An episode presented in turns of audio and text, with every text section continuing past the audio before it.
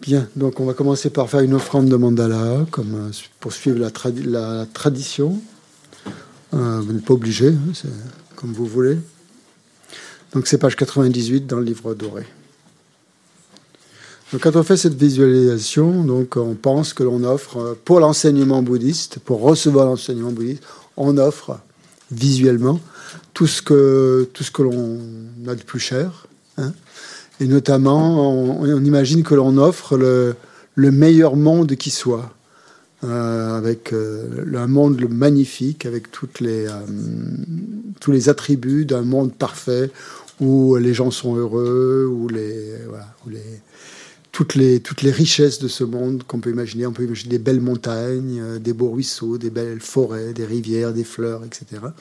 Et on l'offre. Euh, on peut aussi y mettre toutes les possessions, toutes les possessions que l'on a, toutes les, tous les objets auxquels on est très attaché, et les offrir aussi au Bouddha pour s'en détacher.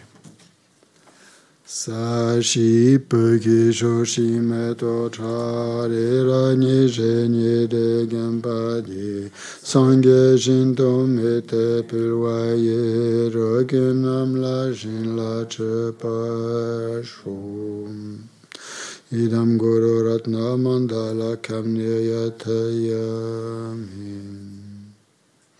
Donc on l'offre avec la pensée que cette offrande, bien sûr, soit bénéfique aux êtres on l'offre pas au Bouddha pour, pour lui ou elle.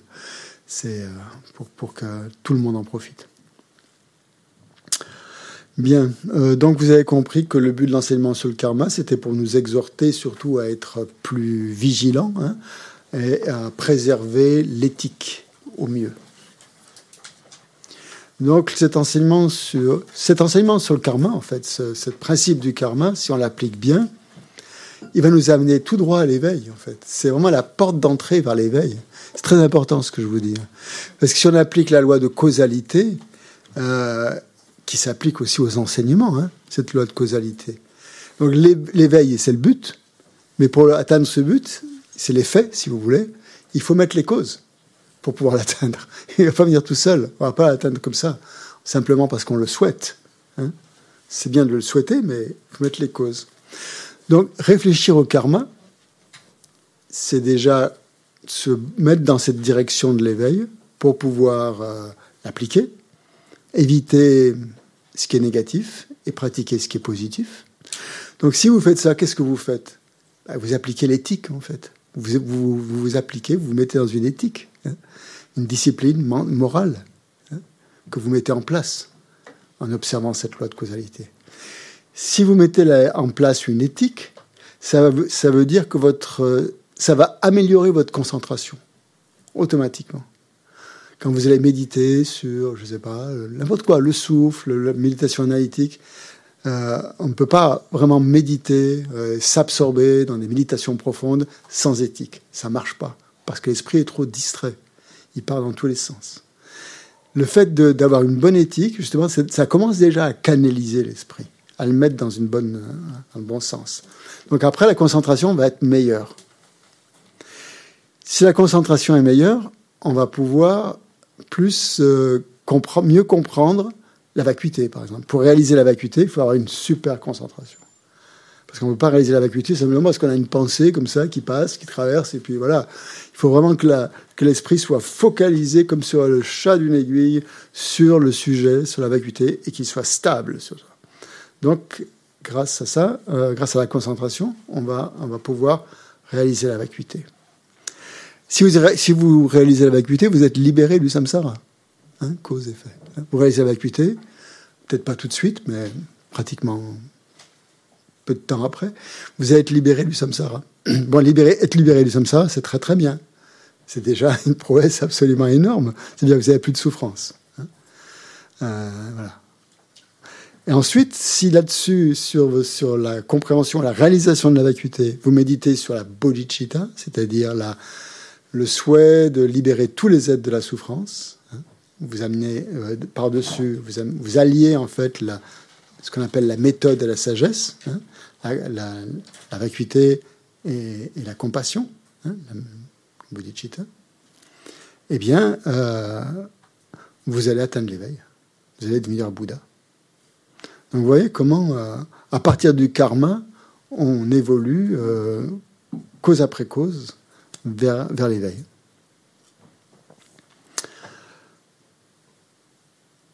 Donc, donc l'éthique, c'est la base en fait. Hein. L'éthique est vraiment la, la base pour, qui nous permet d'atteindre toutes les euh, réalisations de la voix. C'est dit clairement dans, plein de textes. Hein.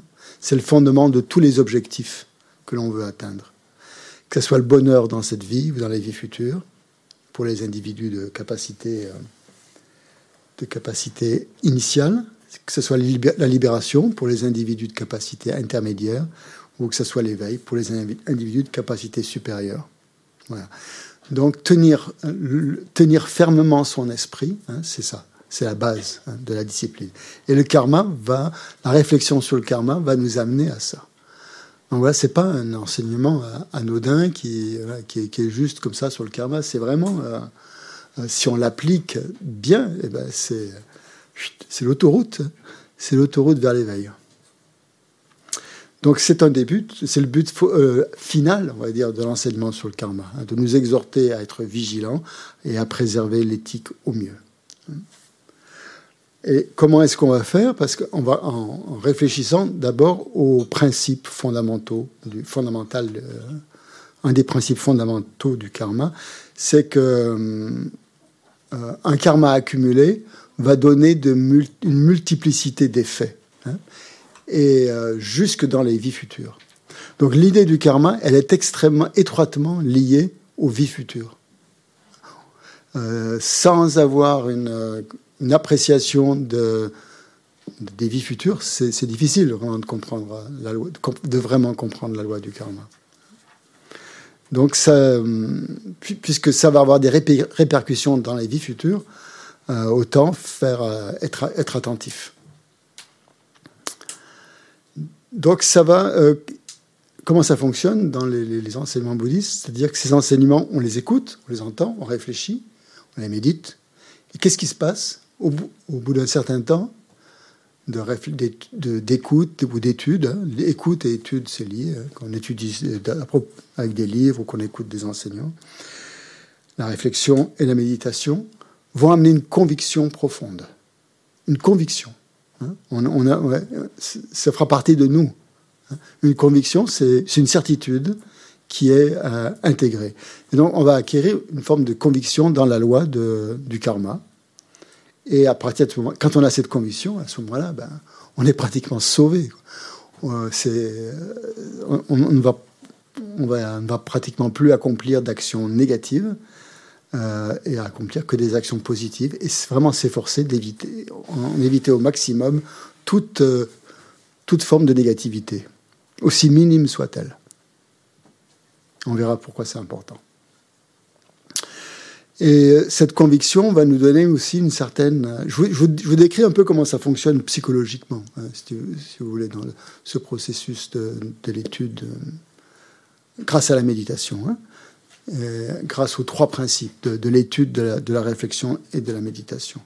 Ça va donner une, assurance, une assurance euh, stable. Hein. et euh, l'assurance, notamment, si on croit, si on adhère aux vies futures, qu'on va vers on va vers l'éveil et on va avancer comme ça de vie en vie. C'est pas sûr qu'on réalise l'éveil à la fin de cette vie. Hein.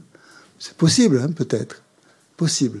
Mais euh, grâce à la loi du karma, vous allez mettre en sorte, tout, mettre en place tous les éléments qui vont concourir au fait que les vies qui vont suivre, elles vont aussi être porteuses. Elles vont vous, vous mener aussi dans la même direction.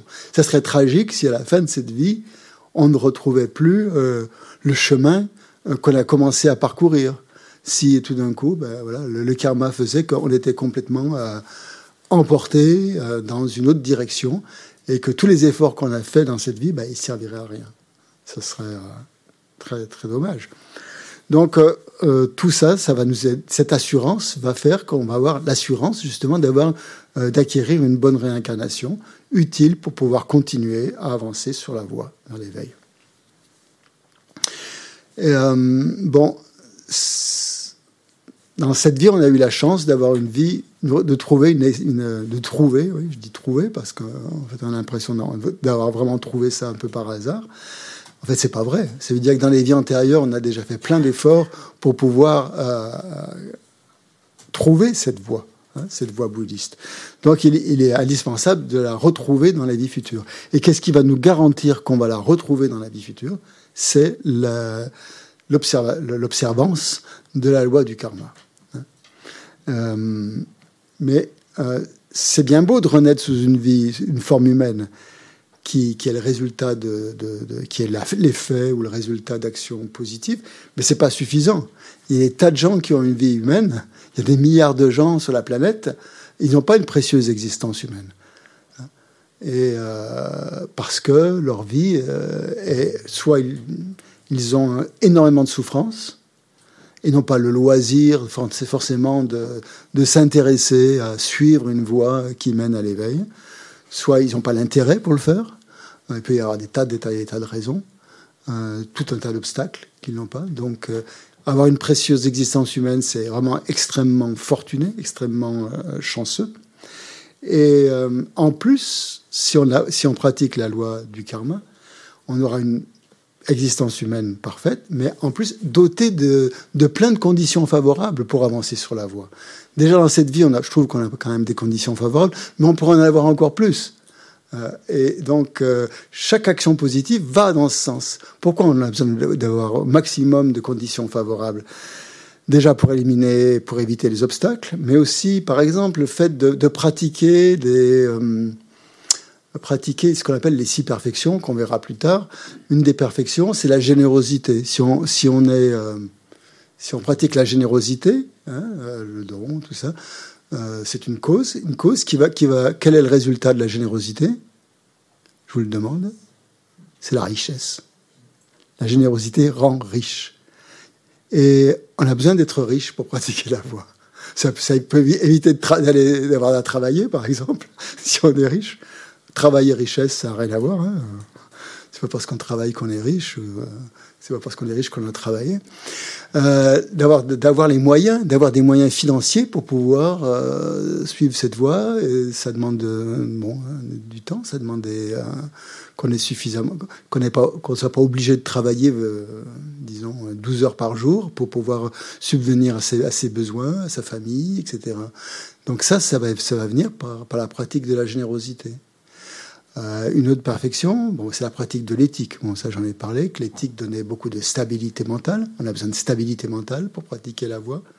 Si un coup on pratique un jour et puis après un jour on pratique pas, ou on pratique pendant six mois et puis après on laisse tout tomber, bon, ça, on va pas aller très loin.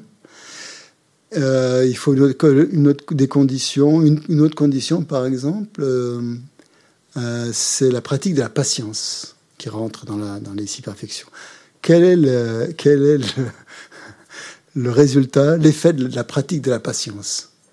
On est toujours dans la loi de causalité, hein, de manière un peu gênée. Donc, la, qu'est-ce que ça amène, la patience? La quoi? La tolérance. C'est pareil. Quand je dis patience et tolérance, c'est à peu près le même mot. Hein, ça amène le calme. Ouais. Mais oui, la beauté, exactement. Ça amène de la beauté. Quelqu'un qui est calme, il est beau une personne qui est, qui est agitée, qui est énervée, elle est laide. Quand vous êtes énervé, vous n'êtes pas très beau. Hein. On n'est pas très beau, c'est vrai. Euh, mais ça amène la beauté. Et la beauté est un, est un, élément important pour les, sur la voie. Pourquoi? Parce que si vous enseignez, si vous êtes un maître, un maître par exemple, les gens vont aller plus facilement, les gens sont attachés aux apparences, hein, c'est comme ça. Hein. Les, gens qui sont beaux attirent plus facilement euh, les gens qui sont, enfin voilà, les gens qui sont laids, c'est plus, difficile. Et quelqu'un qui a beauté, pas forcément beau, veut dire, ça dépend, hein, c'est pas forcément les canons Hollywood, c'est euh, la beauté aussi intérieure qui, émane de la personnalité aussi. c'est ça que que j'entends par, par beauté. Donc ça, ça va vous permettre d'attirer des disciples, par exemple, pour les amener à l'éveil. Ça va donc contribuer à votre, euh, à votre avancée vers l'éveil. Donc toutes les qualités qu'on peut avoir, qu'on peut développer grâce à l'observance du karma, vont aider dans les vies futures à avoir non seulement une précieuse existence humaine, mais en plus une précieuse existence humaine avec plus encore, des qualités encore euh, incroyables qui vont, euh, qui vont aller dans le même sens. Je vends bien le truc. Hein? Donc voilà pour. Euh, Donc maintenant, on va entrer dans les particularités du karma. Donc tout ça, c'était en, gros. Hein. Mais vous allez découvrir plein de points intéressants, justement, par rapport au karma, suivant vos intérêts personnels. Donc, on va voir les quatre principes généraux euh, du karma, pour, euh, qui permettent de, bien cerner ce que c'est le karma. Donc quatre principes généraux. Le premier principe du, karma, c'est le déterminisme. Bon, ça, j'en ai, ai, un petit peu parlé par rapport à la loi de causalité, c'est un peu la même chose. C'est-à-dire, euh, principe de, déterminisme,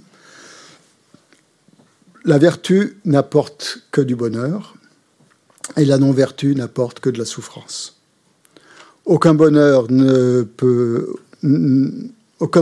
advenir de la vertu et aucune souffrance ne peut advenir euh, pardon, aucun bonheur ne peut advenir de la non-vertu et aucune souffrance ne peut advenir de la vertu. Voilà. Donc euh, ça, c'est le principe fondamental du, karma, hein, de cette inéluctabilité des actions. Ça veut dire quoi? Ça veut dire que souffrance et bonheur n'apparaissent pas sans cause, hein, ni de causes qui sont complètement discordantes. Donc ça, on en a bien parlé, je ne vais pas insister là-dessus, euh, que les actions positives conduisent au bonheur et que les actes négatifs à la souffrance. Donc c'est ce principe de cohérence, il est dans cette loi naturelle, il est complètement infaillible hein, et, non trompeur. Hein. Disons qu'il y a une certitude euh, aussi forte qu'entre la graine et, la pousse euh, qui, sort de la graine et la plante. Donc ça c'est le premier principe, le principe de certitude, de déterminisme, d'inéluctabilité, appelez-le comme vous voulez. Euh, premier principe. Hein. Si on plante une graine de euh, tomate, on obtient des tomates, on n'obtient pas autre chose. Et même si les graines sont très... Vous mettez plusieurs graines différentes les unes à côté des autres, malgré leur proximité, elles ne vont pas se mélanger. Si vous mettez des graines de courge et des graines euh, de poivron, chacune donnera son, son, son résultat, hein, même si elles sont très proches. Donc c'est ça le premier principe déterministe. Deuxième principe, c'est le dynamisme de la loi du, karma, où on, entend, on voit aussi le, terme euh, tibétain qui dit un vaste accroissement. En fait, c'est un processus d'amplification. De la même manière qu'une petite graine peut donner, finalement, va donner un arbre gigantesque, euh, le, résultat est toujours plus grand que la cause au niveau extérieur. Hein. D'une toute petite graine peut euh, devenir un, arbre gigantesque. C'est le même, principe. Donc une toute petite action, hein, aussi minime soit-elle, peut avoir de très très grands effets, d'immenses effets. Autrement dit, les empreintes karmiques vont s'accroître avec le temps. Donc là, bien, mais c'est pas forcément bien. Ça dépend dans quel sens on est. Hein. Donc si c'est négatif, ça veut dire qu'une petite action négative que l'on a commise, même si elle n'est pas grand-chose, si pas grand-chose, si on ne l'a pas entre guillemets purifiée, éliminée ou euh, regrettée, comme vous voulez, va continuer à se développer en nous jusqu'à euh, et créer des donner des créer des tendances à recréer ce même type d'action. Donc même un petit mensonge euh, qui, paraît anodin, euh, qui pourrait, qui facilite bien les choses, dans certains cas, euh, c'est pas si anodin que ça, puisque ça va créer une espèce de tendance à toujours mentir, par exemple, à, sortir de ces des situations un peu difficiles euh, par le mensonge, au lieu de, privilégier la, sincérité ou l'honnêteté. Donc ça, c'est important donc de, ne pas négliger, donc dans le cas positif, de ne pas négliger la moindre action positive.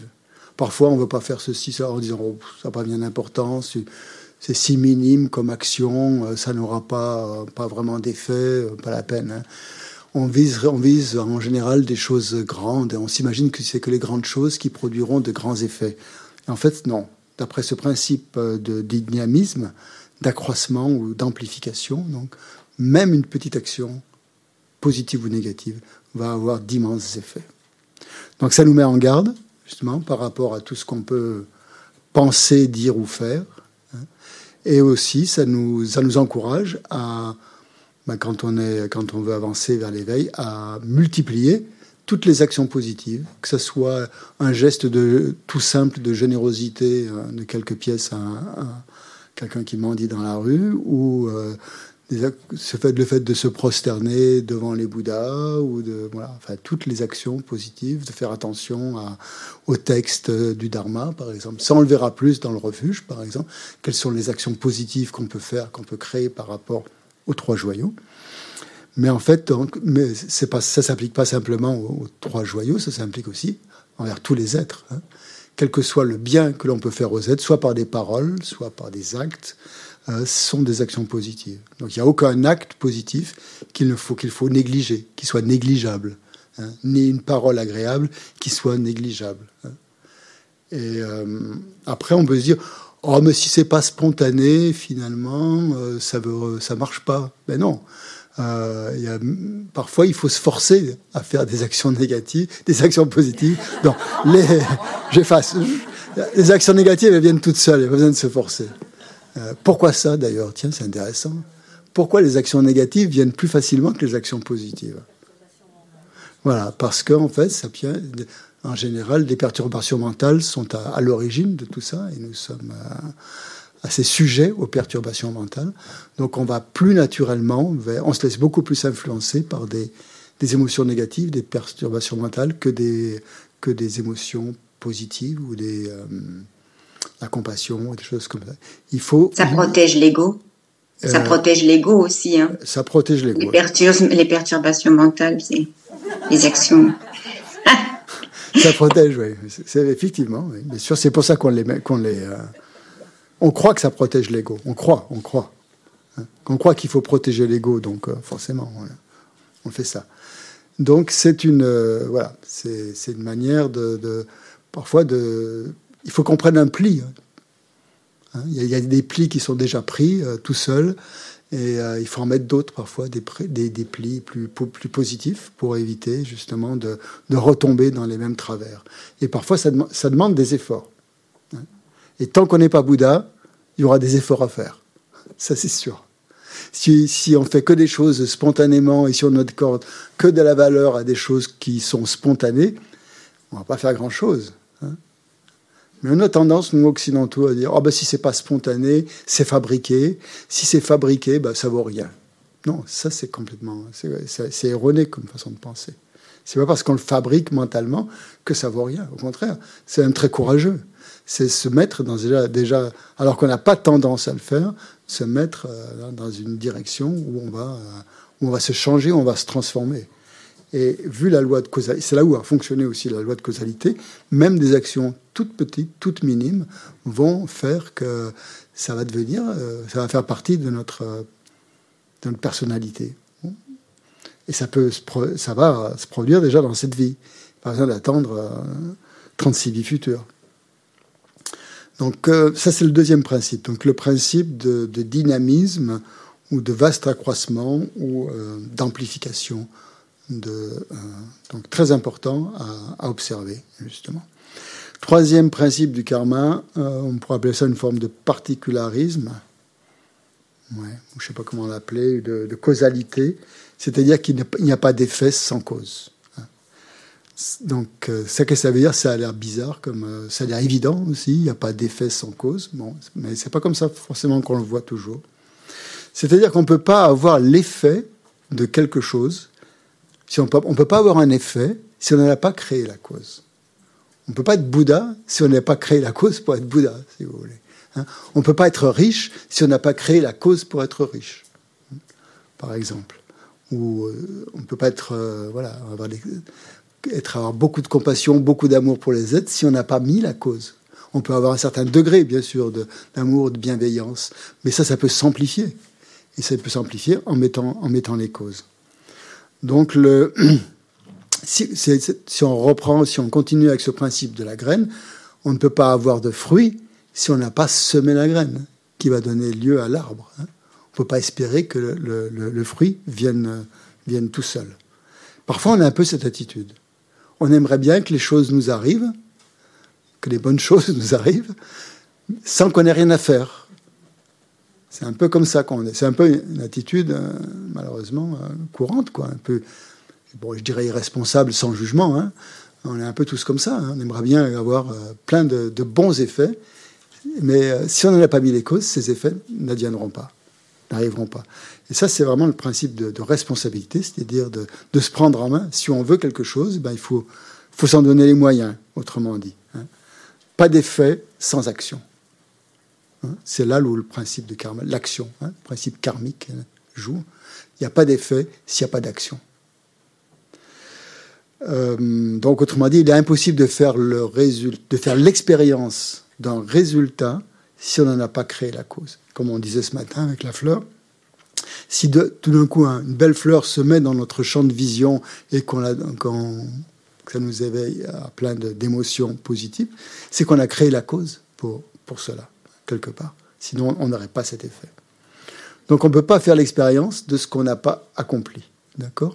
C'est le, principe même. Euh, on ne peut pas espérer. Donc, et c'est important, justement, parce que nous, les, les êtres humains, euh, on veut, on veut un maximum de bonheur. Hein, et on ne veut pas la moindre souffrance. Hein.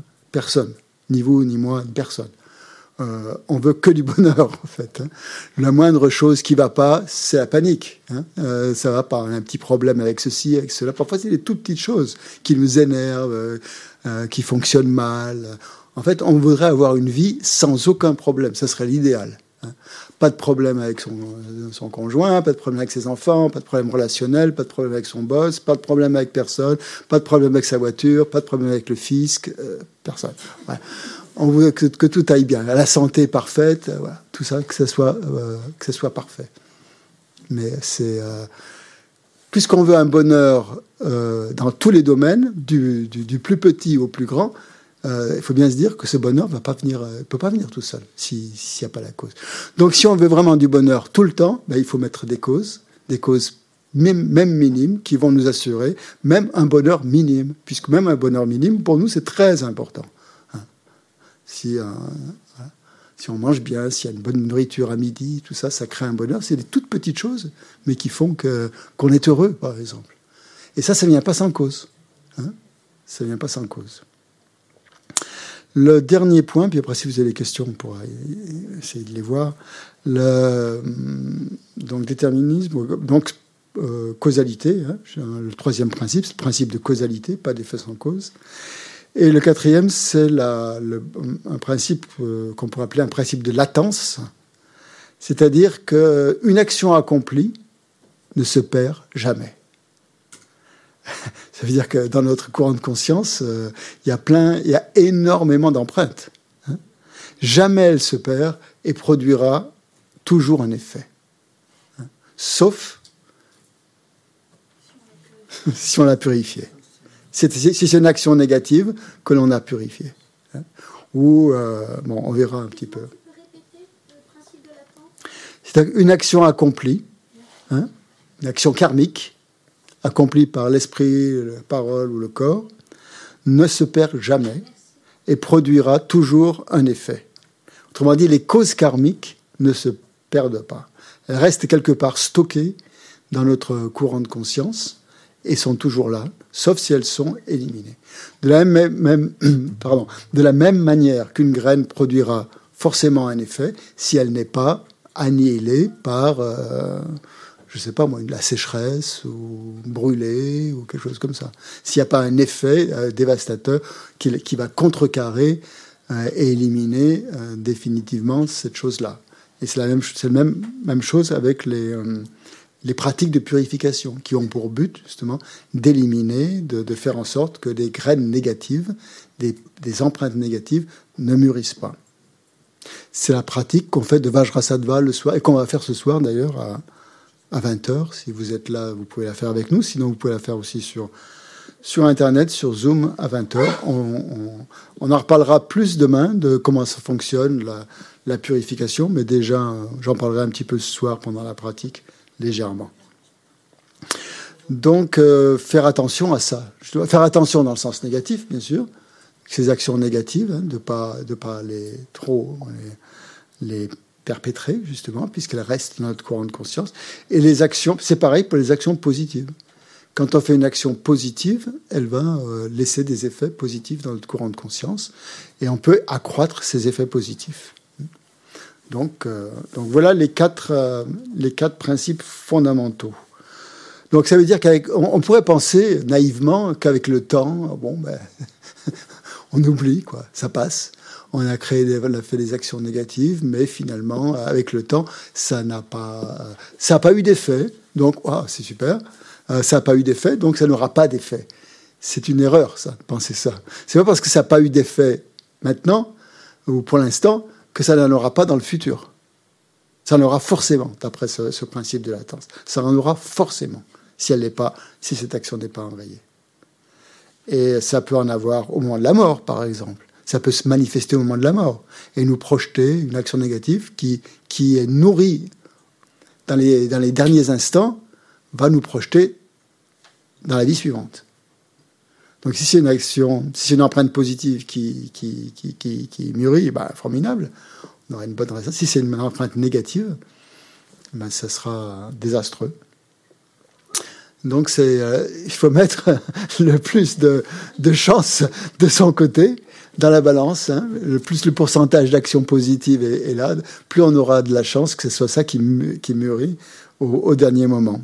Ça, c'est difficile à savoir maintenant, on ne sait pas, on ne peut pas savoir. Hein. Euh, donc, on pourrait penser qu'avec le temps, ben voilà, ça, va s'éliminer, mais en fait, ce n'est pas le cas. Les graines karmiques, les empreintes, ne s'épuisent pas avec le temps.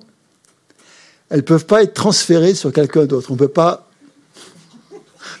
faire un, petit deal avec quelqu'un. On peut pas les transférer. Le Bouddha ne peut pas les éliminer. Hein. On les a créés, on les a créés. C'est notre responsabilité. Euh, le bouddhisme, oui, c'est met l'accent sur vraiment sur la responsabilité universelle. le Bouddha peut, peut, pas faire grand chose à notre place, juste nous montrer ce qu'il faut faire, nous montrer la voie, mais pas faire les choses à notre place. Donc on dit que le bouddhisme, c'est euh, voilà, un peu pour les adultes hein, qui ont, euh, qui veulent prendre leur vie en main. Et donc ces, ces, graines ne peuvent pas, ces empreintes ne peuvent pas être transférées dans une autre conscience. C'est impossible. Euh, donc si une action a été accomplie, elle est là, elle est stockée dans notre... Elle mûrit pas forcément dans notre courant de conscience, elle laisse une empreinte, mais quand les conditions vont se manifester, favorables ou défavorables, cette graine va, euh, va donner son fruit. Hein. Lorsque les conditions coopératives, dont on a parlé ce matin, vont être réunies, eh ben, l'effet va se manifester et devra être vécu sauf si le karma est détruit par des forces contraires. Donc la qu'on appelle purification, en fait, c'est la mise en place de forces, de quatre forces contraires qui enrayent le karma. Donc on verra ces quatre forces euh, plus en détail, hein, peut-être demain, mais déjà ce soir un petit peu, on va les appliquer dans une pratique. Quatre forces contraires qui permettent justement d'enrayer le karma négatif. Donc ça, voilà, ces quatre points. Le, karma est inéluctable, le karma s'accroît. Il n'est pas possible de faire l'expérience des faits résultant d'actions que l'on n'a pas accomplies. Et que, quatrième, les actions une fois accomplies ne se perdent pas, ne disparaissent pas. C'est des sujets de méditation. Hein. C'est des choses qu'il faut vraiment, euh, sur lesquelles il faut vraiment réfléchir. Hein. Ces quatre aspects généraux du karma. Jusqu'à ce qu'on parvienne à une, euh, une conclusion. Euh, et chaque, chacune de ces, euh, chacun de ces points, en fait, va amener une conclusion. Le premier point, je vais vous montrer donc, les, vous donner les conclusions auxquelles on doit aboutir en, méditant sur ces, sur ces quatre points, en réfléchissant sur ces quatre points. Donc le premier point sur le, sur le déterminisme ou l'inéluctabilité du karma, c'est que euh, afin d'obtenir le bonheur dans le futur et d'éviter la souffrance, je dois éviter toute forme d'action négative et pratiquer toutes sortes d'actions positives. Donc ça, c'est déjà avoir cette certitude-là, c'est déjà formidable. Deuxième, que le karma s'accroît. Ça veut dire que là, à ce moment-là, je dois, puisque le karma s'accroît, je dois m'abstenir de commettre toute forme d'action négative, même infime, et ne pas négliger d'accomplir toute action vertueuse, même minime. C'était le résultat du deuxième point. Le résultat du troisième point, euh, il n'est pas possible de faire l'expérience d'effets résultant d'actions non accomplies. C'est que je ne peux pas espérer un résultat heureux si je n'allais pas créer la cause. Et je ne fais pas l'expérience de la souffrance dont je n'ai pas créé les causes. Donc toute expérience de souffrance veut dire que l'on en a créé les causes. Malheureusement, c'est comme ça. Hein. Et toute expérience de bonheur veut dire qu'on en a créé les causes. Donc euh, ça aide quand même. Quatrième point, les actions une fois accomplies ne disparaissent pas, ne se perdent pas. Donc puisque le karma ne disparaît pas de lui-même, je ne peux pas vraiment me sentir en sécurité tant que je n'aurai pas éliminé tout le karma négatif de mon continuum mental, de mon courant de conscience. C'est comme si on avait des épées de Damoclès au-dessus de la tête et puis qu'elles menacent de tomber à n'importe quel moment. Donc ça, c'est ce quatrième point. Il est là pour nous inciter à appliquer, à mettre en, en œuvre, à mettre en application des méthodes de purification. Voilà. Voilà les quatre principes, les quatre caractéristiques générales du karma. Est-ce qu'il y a des questions? Oui, il y a question sur euh, Zoom. Euh, donc, euh, Joseph. Oui, Joseph.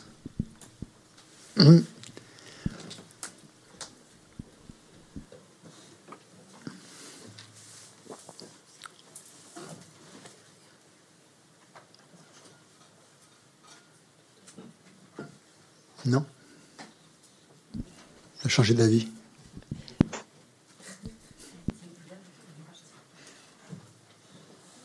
Euh, coucou Joseph, tu nous entends Peut-être ça l'a endormi. Euh,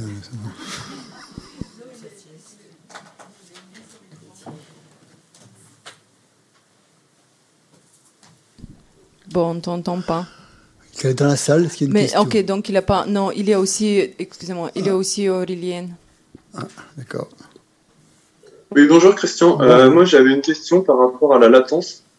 Tu dis que les actions accomplies ne se perdent jamais et produisent toujours un effet, mais pourtant la colère, elle annule bien une action vertueuse. Comment? La colère, oui, oui, ah oui, justement, oh oui, merci. J'avais complètement oublié de, le- préciser. Effectivement, donc on a vu qu'on pouvait purifier ces actions négatives, mais ça marche aussi dans l'autre sens. Une action positive peut être effectivement détruite par la colère, par un instant de colère.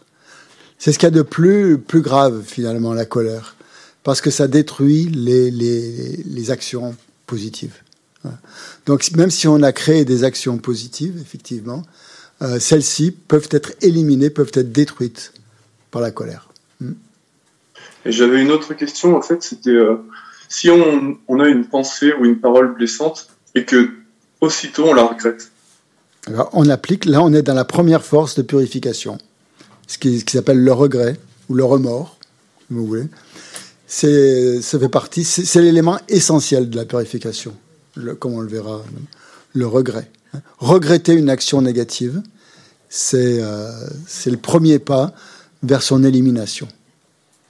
Mais ça crée quand même un karma négatif et en fait le regret, ça l'annule. ça le, il faut, il faut pour que pour qu'il soit annulé, ce karma négatif, il faut appliquer quatre forces d'opposition. Le- dans la oui, oui. Et le, le regret, c'est une des quatre. Je veux C'est- dire, mais c'est la, c'est la principale. Je dirais même c'est la principale. Parce qu'on pourrait appliquer les autres forces. Si on n'a pas le regret et qu'on applique les autres forces sans regret, c'est comme du blablabla, quoi, en fait.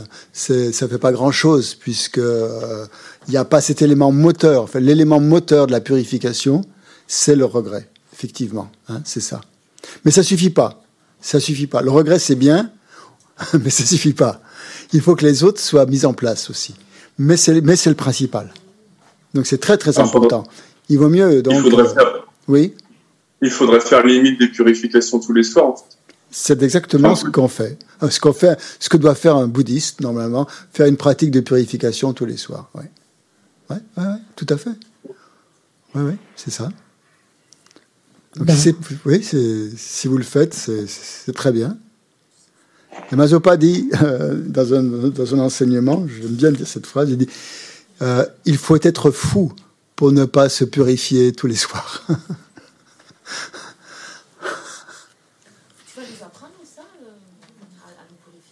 Ben, on va faire ce soir, oui, on, va, on va faire Vajrasattva. On va faire la pratique de Vajrasattva qui est euh, basée, fondée sur cette euh, déité qui est au-dessus de votre tête. Là. Je ne vais pas vous donner les. On ne va pas trop rentrer dans les détails ce soir parce qu'on va faire la pratique, mais demain on verra mieux comment, hein, comment ça fonctionne. C'est une des pratiques, il n'y a pas que celle-ci. Hein. Il y en a plein. Hein. Réciter des textes, réciter des sutras, par exemple. Voilà, c'est un élément aussi, c'est un deuxième élément. On verra ça plus en détail.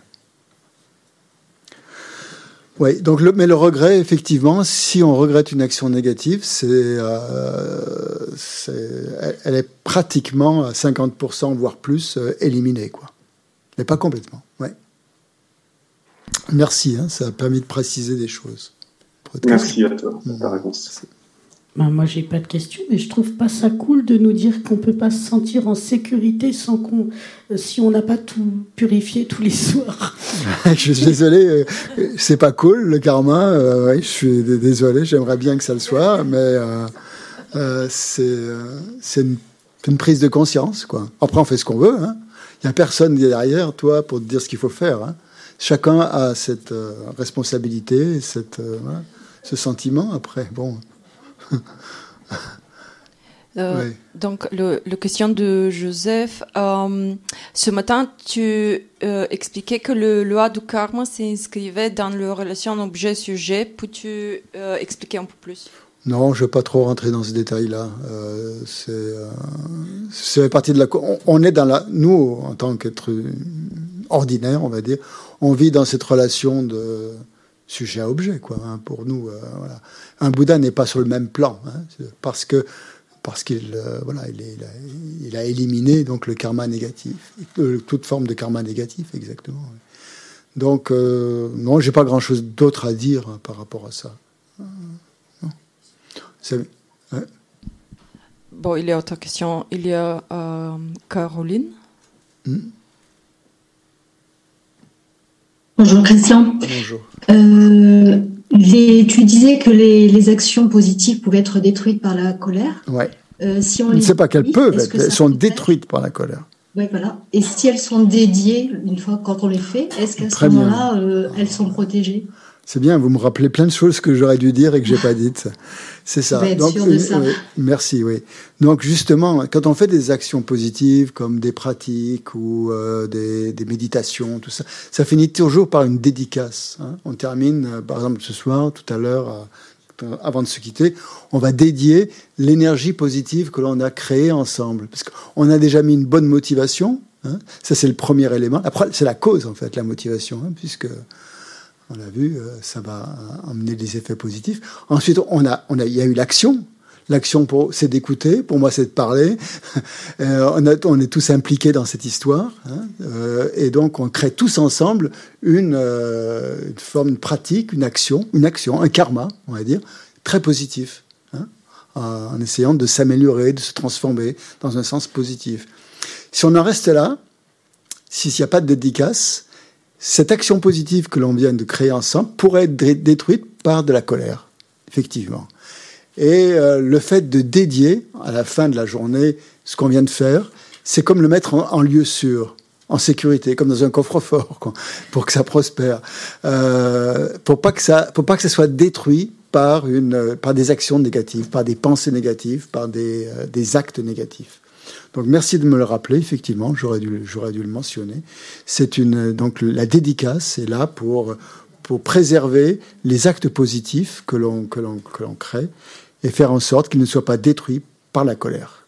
Hein? Donc ça, c'est une... Euh, une fois qu'on a fait cette dédicace, on peut souffler. Oui, euh, Guy aussi. Il y a Gwen aussi qui voudrait poser une question. Oui, désolé, excusez-moi, il y a plusieurs personnes sur Zoom et dans le salle, donc... Euh, C'est bon signe. Oui. Euh, Guy, tu veux.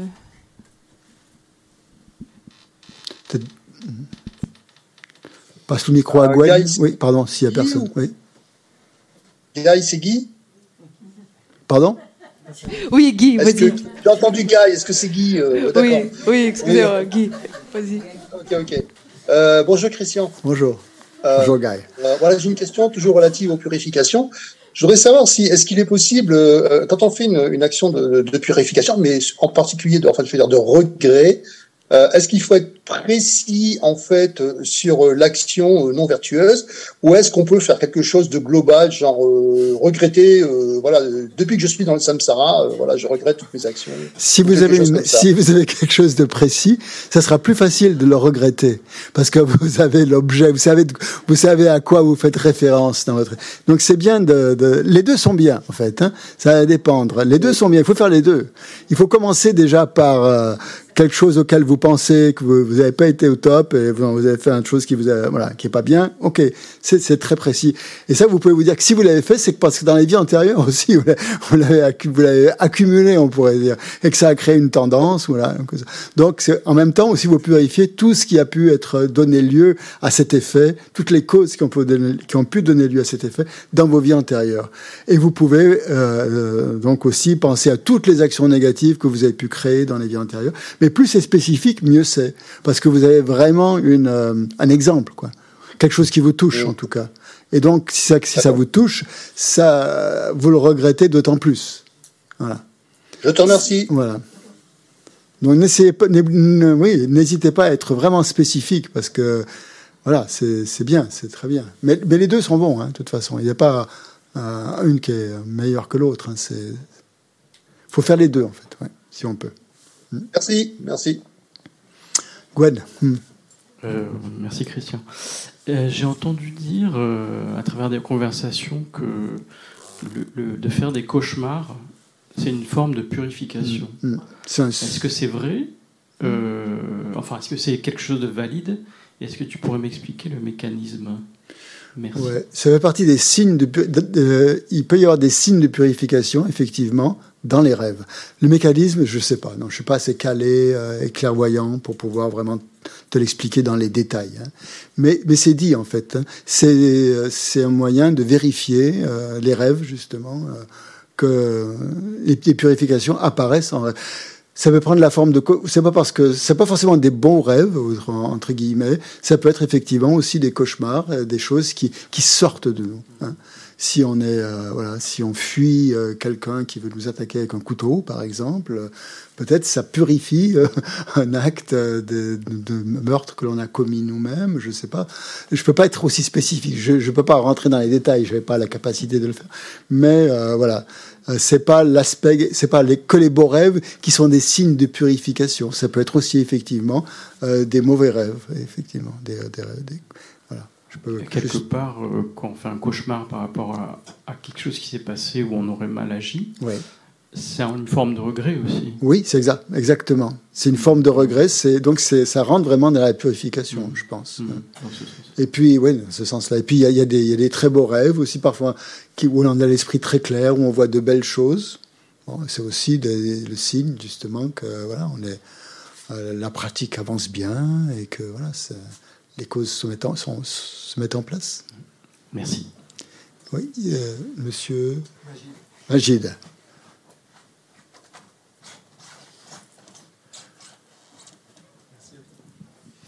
Euh, il ne s'agit pas d'une question, mais d'un témoignage.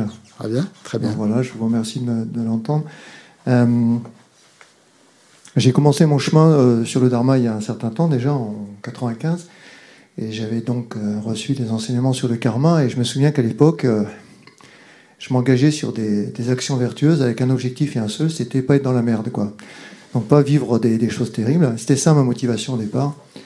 Et quand je mettais en place des actes vertueux, j'en avais en fait strictement rien à cirer des gens à qui je le faisais. Ce que je voulais, c'était sauver ma peau. Au début, c'était ça la motivation. Je me souviens, j'en avais parlé de la main, il m'avait dit, ben, ok, c'est très bien, euh, continue. Tu verras que petit à petit, tes tendances changeront. Donc ce que j'ai envie de dire, c'est que ben ouais, c'est ce qui s'est passé. C'est-à-dire qu'aujourd'hui, quand je, je mets en place des actes vertueux, enfin c'est un bien grand mot, mais ce que je fais, c'est tout simple, un petit sourire, merci madame. non seulement la motivation de ne plus pas rencontrer un karma négatif a disparu, mais ça me met dans une joie et un bonheur extraordinaire. Et je me souviens de ce lama, il y a très longtemps, qui m'avait dit ça, et je me dis, ouais, qu'est-ce qu'il raconte mm. Et aujourd'hui, c'est ce que je vis, j'aimerais, euh, j'aimerais le, partager, parce que avant, je faisais des efforts pour avoir ces, actes, aujourd'hui, c'est devenu naturel. Ce qui prouve que, euh, oui, on peut transformer les tendances profondes de l'esprit, et pas en 150 ans, parce que 95-2023, finalement, c'est pas si loin. Et surtout, j'ai c'est quelque chose d'impossible à décrire, c'est indécible. C'est qu'un j'ai un, un, très grand bonheur, même quand j'ai tenu la porte à quelqu'un. Et ça, c'était pas comme ça en 95, je m'en foutais complètement. Je faisais ça, je me disais, chouette, j'ai un bon crédit, c'est bon, je vais moi en chier euh, plus tard. Bon, je caricature, hein. Et donc, euh, j'ai envie de dire, même si au départ on, on, le fait avec quelque chose qui est confus et pas forcément euh, dans le sens de ce qui est dit, bah, je peux juste témoigner qu'à un moment donné, le fait d'être persévérant dans une pratique, même si on la comprend pas, et puis aussi après avoir fait beaucoup, beaucoup de Georges Sympa, bon, hein, que je connais bien, mon ami Georges, nous on l'appelle Georges Sympa dans notre livre. Oui, c'est le, tibétain, c'est la forme tibétaine du Voilà, c'est le nom. Euh, c'est le nom tibétain. Voilà, donc je, je, je, voudrais vraiment dire que je sais pas pour les autres, mais en ce qui me concerne, j'ai fait confiance au maître, au pluriel, j'ai fait confiance à une démarche sans trop la comprendre. Oui. Et aujourd'hui, ça me met dans quelque chose de mm. qui m'apporte du bonheur. J'ai presque envie de dire sans raison, quoi. J'ai même plus besoin d'avoir une raison pour euh, pour manifester de la, bienveillance. Voilà, je voulais témoigner de cela. Merci, c'est tout à fait juste. Tout à fait, j'adhère tout à fait à ce que tu dis. Donc il ne faut pas négliger, même si c'est pas spontané, euh, ça deviendra spontané avec le temps. Ne faites, faites pas. Ayez confiance. Alors, moi j'ai. Ton prénom C'est Moussou. Enfin, c'est Moussou, mais tout le monde m'appelle Moussou. Voilà. D'accord. Donc, j'ai deux questions. Euh, la première, c'était pour revenir pardon, à ce qu'on a dit ce matin au sujet euh, donc des lois naturelles, le karma et autres. Et en fait, je voulais juste savoir si les éléments, la terre, le feu et tout, étaient soumis aux lois du karma aussi, parce qu'il y a toujours des rapports de cause à effet. Oui, on n'appelle pas le karma, on l'appelle la causalité, en fait. C'est ça. Ouais. Ok. D'accord, mm, merci. Mm. Et euh, aussi, au, sujet de, de, la colère, moi j'avoue que je ne connaissais pas du tout. Donc je suis très surprise de savoir que finalement nos colères, elles annihilent nos bonnes actions. Et je voulais savoir s'il suffisait, il suffisait juste de la ressentir ou euh, pour que où il fallait l'extérioriser et surtout quelqu'un on soit victime parce qu'on peut très bien être colérique et, ah, et, taper dans un mur et j'ai envie de dire bon c'est entre moi et le mur et le mur c'est ou l'oreiller c'est mm. pas grave. Et, si elle n'est pas dirigée contre quelqu'un en mm. fait cette colère est-ce qu'au final elle a de l'incidence ou pas? Non elle a beaucoup moins d'incidence effectivement. Elle est quand même là. Elle est quand même là. Elle est quand même euh, il y a quand même un, un acte mental qui est là. Mais s'il n'est pas exprimé par la parole ou par les actes, elle a beaucoup moins de, force. Et euh, petit à petit, elle va s'éliminer. Après, ça dépend comment vous la vivez. Si c'est quelque chose qui vous réfrénez tout le temps, ça risque d'être dangereux, parce que ça peut amener des maladies, peut-être euh, psychosomatiques, je ne sais pas. Bon, il y a des psychologues qui disent qu'il faut, qu'il faut laisser s'exprimer la colère euh, pour que justement on en soit délivré. Le bouddhisme ne dit pas ça. Le bouddhisme ne dit pas d'exprimer sa colère pour deux raisons parce que si vous exprimez votre colère, vous allez avoir tendance à l'exprimer de plus en plus. Et au lieu de, l'éviter, ben voilà, vous, allez encore avoir de plus en plus de colère en pensant que c'est une bonne chose de l'exprimer, et puis ça va, ça va monter en crescendo. Euh, ça. donc ça va rien résoudre, au contraire, comme je dis, euh, ça va devenir encore quelque chose qui va faire, euh, qui va vous faire plus de mal. Et l'autre chose, c'est que les psychologues ne tiennent pas compte. En fait, euh, ils ont raison dans le sens où ils veulent éliminer les, souffrances de leurs patients, de leur... mais ils ne tiennent pas compte du fait que, que c'est nuisible aux autres aussi. Que la colère, non seulement elle est nuisible à soi-même, mais elle est aussi nuisible aux autres, c'est-à-dire l'objet envers lequel elle est destinée. Et ça fait souffrir la colère. Ça fait souffrir non seulement la personne qui, qui est en colère, mais ça fait souffrir si elle est verbalisée ou si elle est euh, physique évidemment, ça va faire souffrir d'autres personnes. Donc c'est aussi c'est la deuxième raison pour laquelle elle est pas, il n'est pas judicieux, on va dire, de l'exprimer. Après, au niveau karmique, c'est pas, c'est beaucoup moins grave, effectivement, si votre colère, elle est juste euh, intérieure, si vos, pensées de colère arrivent, et si vous arrivez d'une manière ou d'une autre à les transformer. Parce que ça, c'est formidable aussi. Si vous arrivez à transformer vos, vos, c'est ça qu'il faut faire. C'est ce que le bouddhisme nous apprend, à ne pas euh, devenir complètement tendu par la colère, la réfréner, la réfréner en serrant les dents, mais plutôt à les transformer avec amour et compassion. Et là, pour vous-même. Hein, on n'est pas parfait. Hein. On, a, on a des perturbations mentales. Il, faut les, il y a aussi un processus d'acceptation et d'amour aussi pour, pour soi-même. Et donc, euh, on peut très bien les, euh, les transformer. Avec, il y a de multiples manières hein, de les transformer. On verra ça aussi dans ça, Il y a un module justement qui s'appelle Transformer ses problèmes hein, du, de découverte du bouddhisme. Mais voilà. Donc, euh, si vous n'exprimez pas vos colères, c'est mieux d'après le bouddhisme. Hein. Merci. Mais ça ne veut pas dire qu'il n'y ait pas de karma négatif qui soit, qui soit créé. Ça, je ne peux pas le dire ça. Hein. Ça, j'en sais rien. Peut-être euh, légèrement. Mais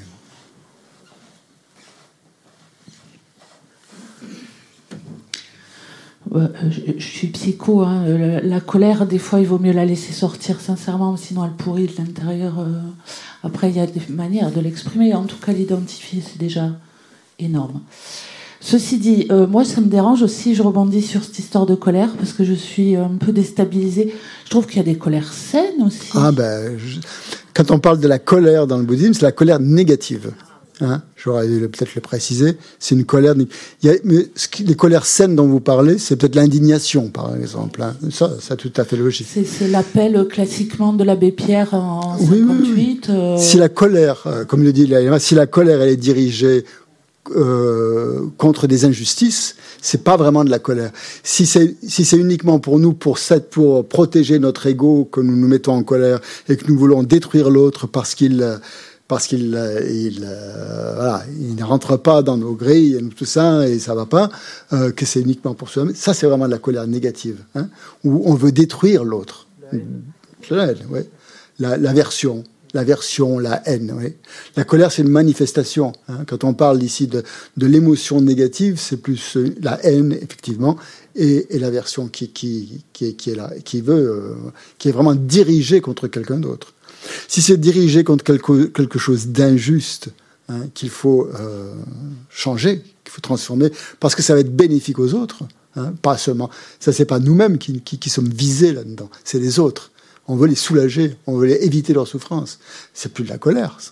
C'est de l'indignation, c'est un moyen habile, peut-être, j'en sais rien, dans certains cas, pour, pour, pour éliminer, euh, enfin, pour agir, quoi.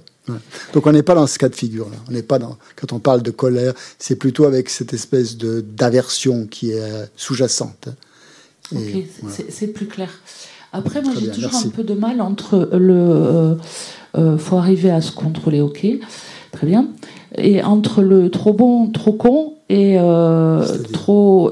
Que, de, à force de, de, réprimer par peur de faire mal ou de. Ou de à un moment donné, alors peut-être que c'est l'ego qui parle aussi, je sais pas, j'ai du mal à faire la, la frontière hmm. entre ce qui est de. Euh, de euh, remettre à, leur place des gens qui pourraient s'avérer toxiques, parce que de temps en temps, encore une fois, je pense qu'il y a des colères qui sont quand elles sont pas euh, dans la haine ou, ben, la volonté de faire mal qui sont qui sont légitimes euh, et que et, et, le et le fait que ben, parfois il y a des choses que alors je, je vais pas parler de ma vie professionnelle parce que forcément je vais prendre sur moi mais mais il y a des moments dans la vie privée où merde quoi euh, je veux dire euh, quelqu'un qui m'insulte au carrefour alors qu'il a même pas voulu me laisser passer la, me laisser la priorité c'est peut-être de l'ego, mais zut, quoi, tu vois ce que je veux dire Chacun réagit différemment. Ah, mais c'est pas, j'ai du mal à, concevoir que la colère, ça puisse être forcément négatif. Il y a des moments où elle est légitime, la mmh, colère. Il mmh, faut regarder la motivation qui est derrière. C'est ça, c'est surtout ça qui est, qui est, important. Quelle est la motivation, l'intention qui préside à, à ça c'est ça. Si cette intention elle est négative, cette motivation, intention, euh, elle est négative ou voilà, c'est ça qu'il faut observer. Et la loi, l'enseignement sur le karma, c'est ça qui nous oblige à faire, c'est de regarder notre intention, regarder notre motivation, pas l'acte en lui-même. Hein, c'est faire attention à ça. Euh, bien sûr, on dit, on a bien dit que le karma voulait dire action, mais j'ai bien dit aussi, c'est surtout le plus important, c'est l'intention qui est derrière. Hein. Une action en elle-même, elle peut avoir toutes sortes de couleurs, hein, toutes sortes de formes, toutes sortes d'aspects. Euh, elle va varier en fonction de l'intention qu'on y met. Et bien sûr, là, les répercussions, les effets ne seront karmiquement ne seront pas du tout les mêmes. Hein. Euh, et c'est ça qu'il faut qu'on voit maintenant. C'est ces principes justement. Qu'est-ce qu'il y a euh, ça, nous amène, c'est bien vos questions, parce que ça, nous amène à une réflexion encore plus profonde. Hein. Donc là, on, dégrossit le terrain. Vous voyez comment on avance On va dégrossir le terrain petit à petit pour pour aller vraiment à, essayer de, bien cerner les nuances. Après, euh, on, est, on est libre de réagir comme on veut.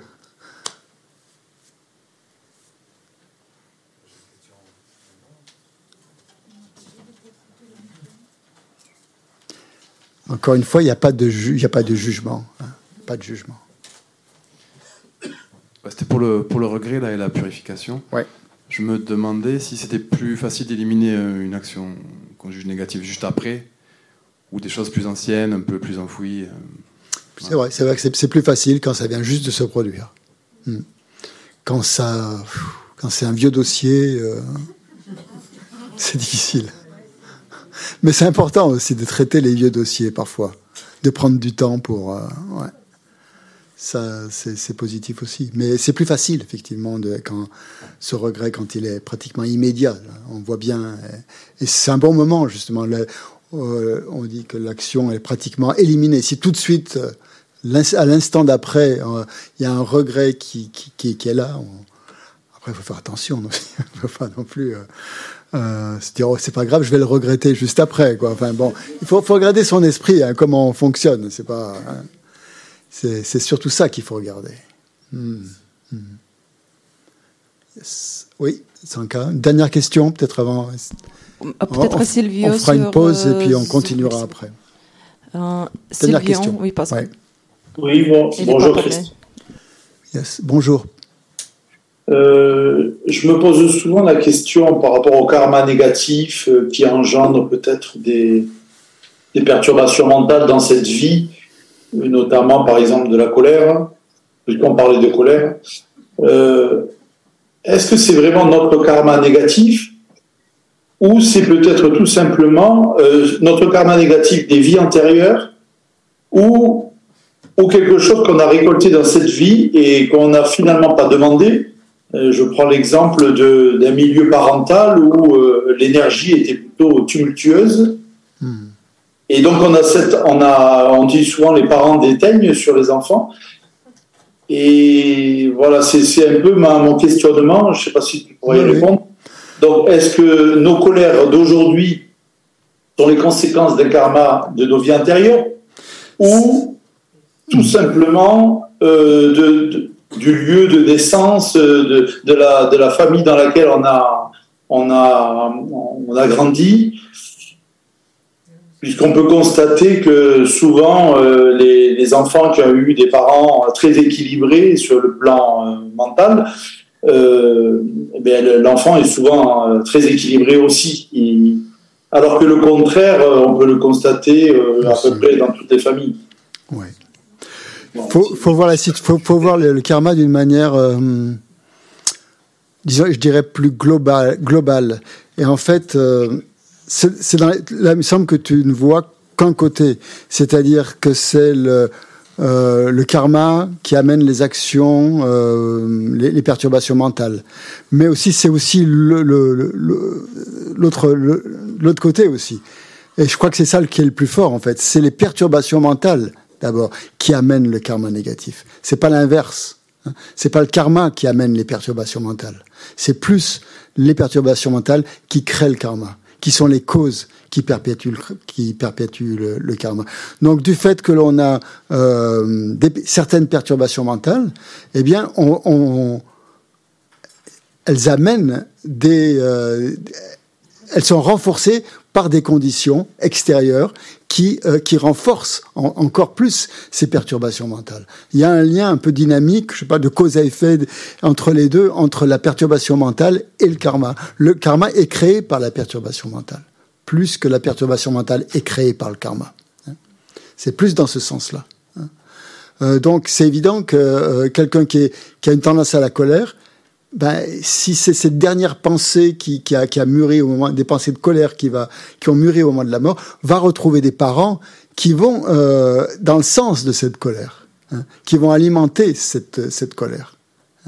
Il va renaître dans, dans, dans, un milieu comme cela, parce que cette perturbation mentale, elle est nourrie, euh, voilà, elle va être nourrie par des conditions que cette personne va essayer va va retrouver ou qui vont se mettre en place. C'est ça le samsara. Ça aussi, ça va être un enseignement incroyable. Parce que le samsara, c'est cette espèce de cercle vicieux dans lequel on tourne à cause du karma et à cause des perturbations mentales. Les, deux ayant un effet complètement euh, délétère sur, sur nous-mêmes. Et, c'est pour ça qu'on est prisonnier, en fait. On est prisonnier à la fois du karma et on est prisonnier aussi des perturbations mentales. Les deux s'alimentant mutuellement. Donc ça, c'est un, aspect de ce qu'on verra plus tard, hein, quand on étudiera ce que c'est que le samsara je sais pas quand c'est, c'est après, au mois de novembre, quelque chose comme ça. Euh, c'est encore plus subtil, hein, parce que là, on voit, on commence à voir un aspect des choses. Hein. et après, euh, on verra comment, euh, comment tout ça, ça se, ça se mélange. Hein, voilà, un peu. Voilà. On pourrait faire une pause. J'espère que j'ai répondu à ta question, plus ou moins. oui, oui, tu as, tu as, tu as remis un peu en question ce que je pensais, effectivement. Donc, ça va me permettre d'avancer sur cette pensée euh, qui n'est pas facile, forcément. Les enfants sont aussi responsables des parents qu'ils ont. Hein. C'est-à-dire? À, euh, bah, à méditer, oui. Tu veux dire qu'on choisit nos parents quand on s'incarne? Un peu, oui. Oui. Un peu beaucoup même. Bien, donc euh, on fait une pause, on reprend. 16h20. Un quart d'heure.